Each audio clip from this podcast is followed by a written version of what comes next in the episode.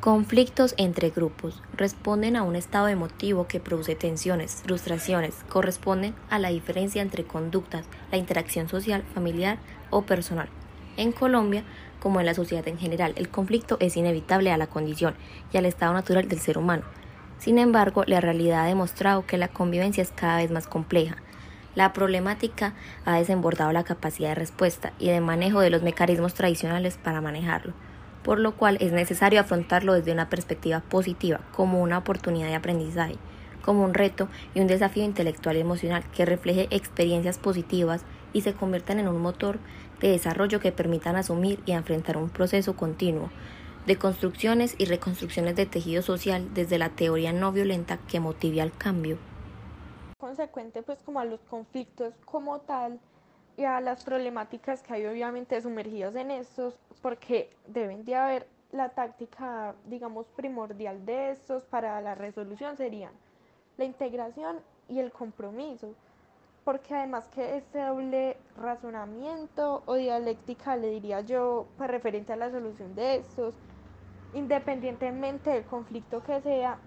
siempre nos va a orientar además a unas tácticas ya sean negociadoras que si bien nos fijamos, eh, estarían divididas en dos dimensiones,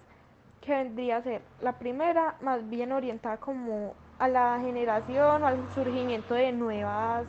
soluciones y alternativas que pues nos permitirán la buena integración, obviamente, que esto es lo que se busca. Y la segunda ya más bien como hacia la búsqueda de un compromiso que sea aceptable para ambos por ejemplo, un dilema sobre la ampliación de los elementos sobre los que se está negociando, conjunto al desarrollo de las nuevas opciones mutuamente satisfactorias. Como dijeron anteriormente, todos estos conflictos son y fueron creados debido a las diferencias de opiniones y conocimientos. No todos podemos tener las mismas opiniones. Teniendo esto en cuenta, los conflictos nos han perseguido a lo largo de la historia y se han convertido en algo muy importante para nuestra existencia.